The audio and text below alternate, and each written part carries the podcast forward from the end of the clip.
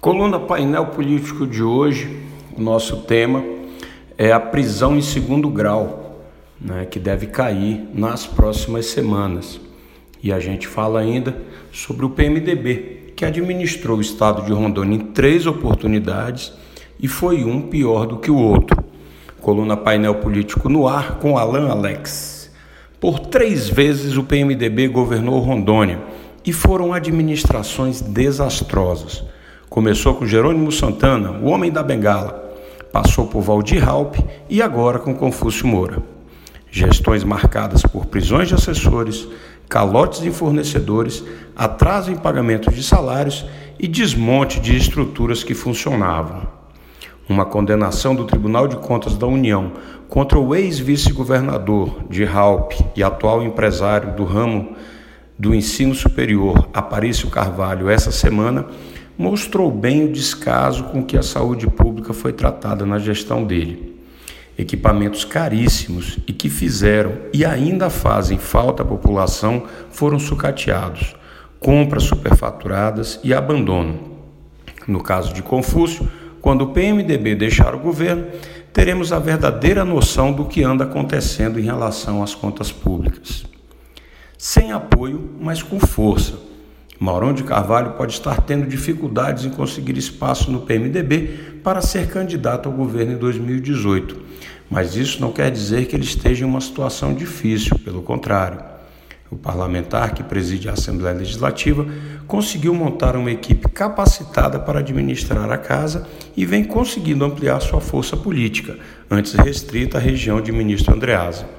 Mesmo que Maurão não consiga o espaço que tanto almeja dentro do PMDB, ele poderá optar por qualquer outra legenda e, querendo ou não, vai afetar a disputa em 2018. Prisão em segundo grau.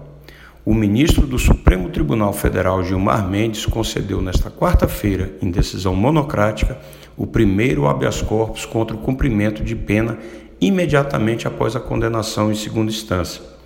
Para o ministro, a condenação só deve ter efeito de trânsito em julgado após decisão do Superior Tribunal de Justiça. Com isso, ele sinaliza ao Pleno da Corte que está na hora de rever o tema, que desagrada advogados, mas agrada ao Ministério Público e sociedade de forma geral. A grande questão sobre esse assunto é que o STF ignorou completamente a Constituição em primeiro momento ao permitir prisões por coordenações de segundo grau, ou seja, que ainda caberiam recursos a tribunais superiores. Para que fosse permitida essa alteração, era necessária uma emenda à Constituição que não foi feito, ou traduzindo, o STF fez uma gambiarra jurídica. É ruim por um lado, porque quem está preso são os chamados criminosos do colarinho branco, que devem ser soltos com a revisão da decisão, o que não vai demorar a acontecer. Por outro lado, fica mantida a garantia constitucional em que prisões só devem ser efetuadas após o trânsito em julgado das condenações. Mas o que o STF poderia fazer para corrigir essa distorção era julgar os recursos tão logo eles chegassem na Corte. O maior problema é a demora do próprio Supremo, que julga seletivamente, sem critérios temporais e, na grande maioria dos casos, os crimes prescrevem ou os autores morrem sem punição. Enquanto isso, em Porto Velho, o Ministério Público opinou pela inconstitucionalidade do termo circunstanciado, que vem sendo feito pela Polícia Militar. Um promotor deu parecer para que a Polícia Civil resolvesse uma ocorrência de trânsito e o juiz acatou. Fere as Constituições Federal e Estadual, afirmou o promotor em seu parecer. Privatizar sim, entregar não. No pacote de privatizações do governo federal, dois setores sensíveis devem ser entregues: o energético e a Casa da Moeda. O setor de energia é uma questão de soberania. A Eletrobras não é uma empresa deficitária, ela é mal administrada porque sofre interferência política em seu quadro de comando. Já a Casa da Moeda emite passaportes, além, é claro, do dinheiro que circula e sofre com o mesmo problema: péssimas gestões. O que deveria ser corrigido é a forma de administrar e não a venda pura e simples. O pacote de Michel Temer ainda vai causar muita confusão. É preciso reduzir o tamanho do Estado, mas com responsabilidade, coisa que falta à classe política atualmente. Smartphones são 10 vezes mais sujos do que um vaso sanitário. Pois é, né? Você costuma fazer refeições enquanto mexe no celular? Um novo estudo da Universidade de Tartu, na Estônia, fará com que você mude de hábito.